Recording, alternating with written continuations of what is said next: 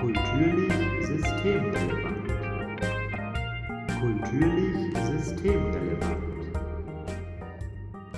Hallo und herzlich willkommen zu unserem Podcast Kulturlich systemrelevant. Heute von Simon, Konrad und Alissa. Diese Folge wird schon unsere letzte Podcast-Folge sein und wir haben uns dafür ein bisschen was vorgenommen.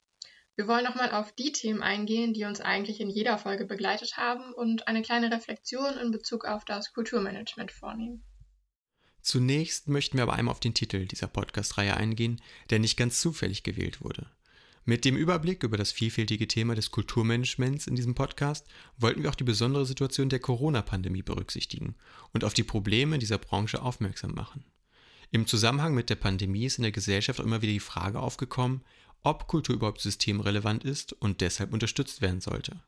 Der Titel dieses Podcasts spiegelt bereits unsere Einstellung in dieser Thematik wider, da wir finden, dass Kultur selbstverständlich systemrelevant ist und ohne Kultur dem Leben etwas Essentielles fehlen würde, trägt dieser Podcast den Titel Kulturlich systemrelevant. Warum ist Kultur systemrelevant? Kultur ist Teil der Identität des Menschen, sie muss jedoch auch aktiv gestaltet werden. Dabei nimmt Kulturmanagement in diesem Kontext eine entscheidende Rolle in der Kulturgestaltung ein. Kultur gehört einfach zum Menschen dazu und ist für den Menschen sehr wichtig. Eine Aufgabe des Kulturmanagements ist es, dass es sich als indirekte Form der Kulturvermittlung ansieht und so unterschiedliche gesellschaftliche Sphären verbindet und Kunst als Katalysator in unterschiedliche Bereiche des gesellschaftlichen Lebens anbringt.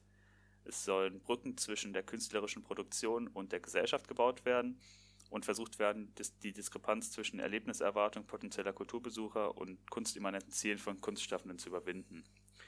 Denn Kulturvermittlung und Kulturmanagement haben gemeinsame Ziele wie das Generieren von Aufmerksamkeit, den Abbau von Barrieren oder die Vermittlung von kreativem Ausdrucksvermögen. Das Management muss außerdem Koordinationsaufgaben übernehmen und kommunikative Fähigkeiten besitzen und so zum Beispiel Netzwerke bilden oder Menschen zusammenbringen.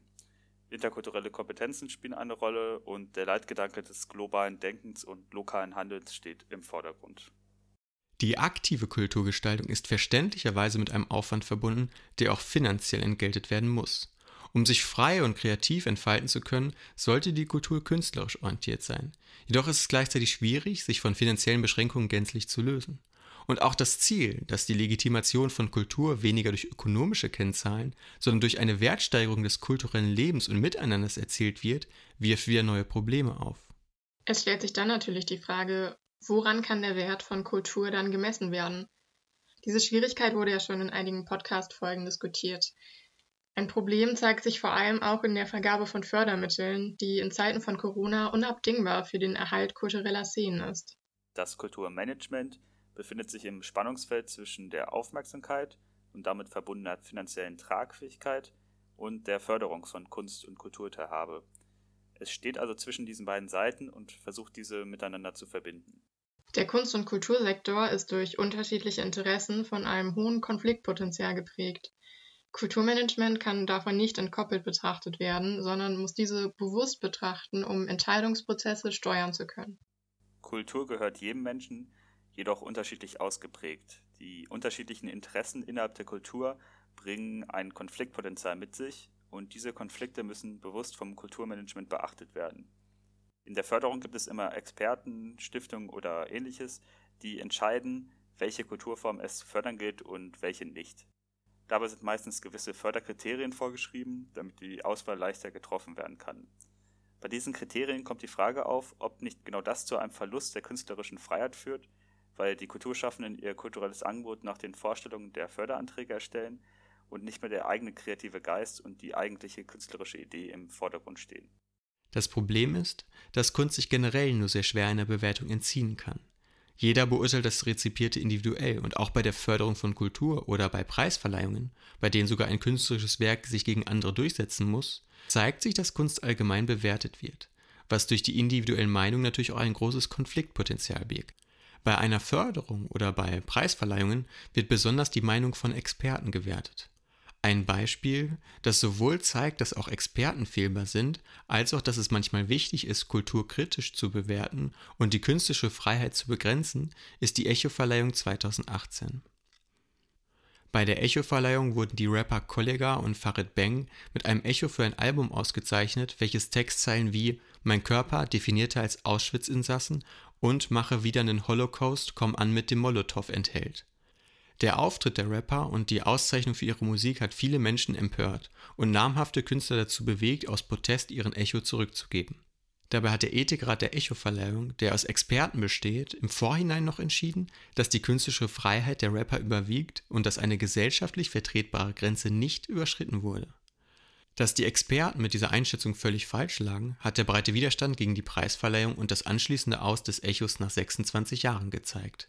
Das Beispiel zeigt, dass Kunst und Kultur von der Gesellschaft bewertet werden muss, aber auch, dass diese Bewertung nicht nur von Experten übernommen werden kann, und somit auch auf dieser Ebene der Kulturgestaltung eine Partizipation wichtig ist. Corona hat die Zugänglichkeit von Kultur verändert. Eine Rezeption von Kunst und Kultur ist ja zurzeit hauptsächlich über Online-Streams möglich. Im Rahmen dieses Podcasts wurde ja die Zugänglichkeit und die Verfügbarkeit vielfach diskutiert und wir haben festgestellt, dass vor allem kulturelle und teilweise finanzielle Barrieren die Teilnahme an Kulturangeboten wie beispielsweise einer Oper erschweren. Es besteht die Angst, dass man sich im Opernhaus vielleicht nicht zugehörig fühlt oder nicht das nötige Wissen für die Vorstellung besitzt. Durch den Corona-bedingten Lockdown hat eine zunehmende Verlagerung von Kulturveranstaltungen ins Internet stattgefunden. Diese Entwicklung ermöglicht immerhin einen vereinfachten digitalen Zugang, der ein Rezipieren aus der Komfortzone der eigenen vier Wände ermöglicht. Somit können, zumindest potenziell, Interessierte ihren kulturellen Horizont erweitern, ohne Sorge haben zu müssen, nicht in das Milieu zu passen. Trotz der vielen Vorteile der Digitalisierung ist die Corona-Pandemie ein absolut destruktiver Zustand für die kulturelle Landschaft.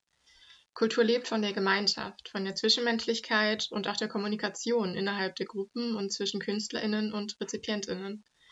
Das Verbot, Kultur real vermitteln zu können, hat nicht nur das Erleben einschneidend verändert, es bedroht auch viele Existenzen von Künstlerinnen, die für eine lebhafte kulturelle Landschaft unabdingbar sind. Leider gibt es unzählige Beispiele von Künstlerinnen und Künstlern, aber auch vielen Menschen, die hinter den Kulissen der Kulturangebote gearbeitet haben, die ihren Tätigkeiten durch den Lockdown nicht mehr nachgehen dürfen oder können und systematisch durch die Corona-Hilfen des Bundes gefallen sind und auf keine finanziellen Hilfen zurückgreifen können. Die Kulturszene erhält so wenig Unterstützung und Aufmerksamkeit wie keine andere Branche. Aus der entstandenen Not heraus sind deshalb Aktionen oder Bewegungen entstanden, wie zum Beispiel die Aktion Ohne Kunst und Kultur wird es still. Auf ihrer Website schreiben sie, dass sie vor allem ein Bewusstsein dafür in der Gesellschaft schaffen wollen, wie die aktuelle Situation in der Kunst- und Kulturszene ist. Sie wollen Verständnis für die betroffenen Menschen und Kulturschaffenden in den verschiedensten Berufsgruppen aufbauen, sie sichtbar machen und ihnen Wertschätzung entgegenbringen. So erhoffen sie sich, dass der Meinungsbildungsprozess positiv gestärkt werden kann und die Bedeutung von Kunst und Kultur für unsere Gesellschaft wieder gefestigt werden kann. Für alle und insbesondere für die Künstler und Kulturschaffenden bleibt zu hoffen, dass Kultur möglichst bald wieder real und zwischenmenschlich erlebt werden kann und dass bis dahin in der breiten Masse der Gesellschaft erkannt wird, dass Kultur finanziell beachtet werden muss und absolut systemrelevant ist. Das war unser Podcast. Wir hoffen, dass Sie viele interessante Denkanstöße aus den Folgen mitnehmen konnten und bedanken uns für Ihr Interesse. Kulturlich systemrelevant.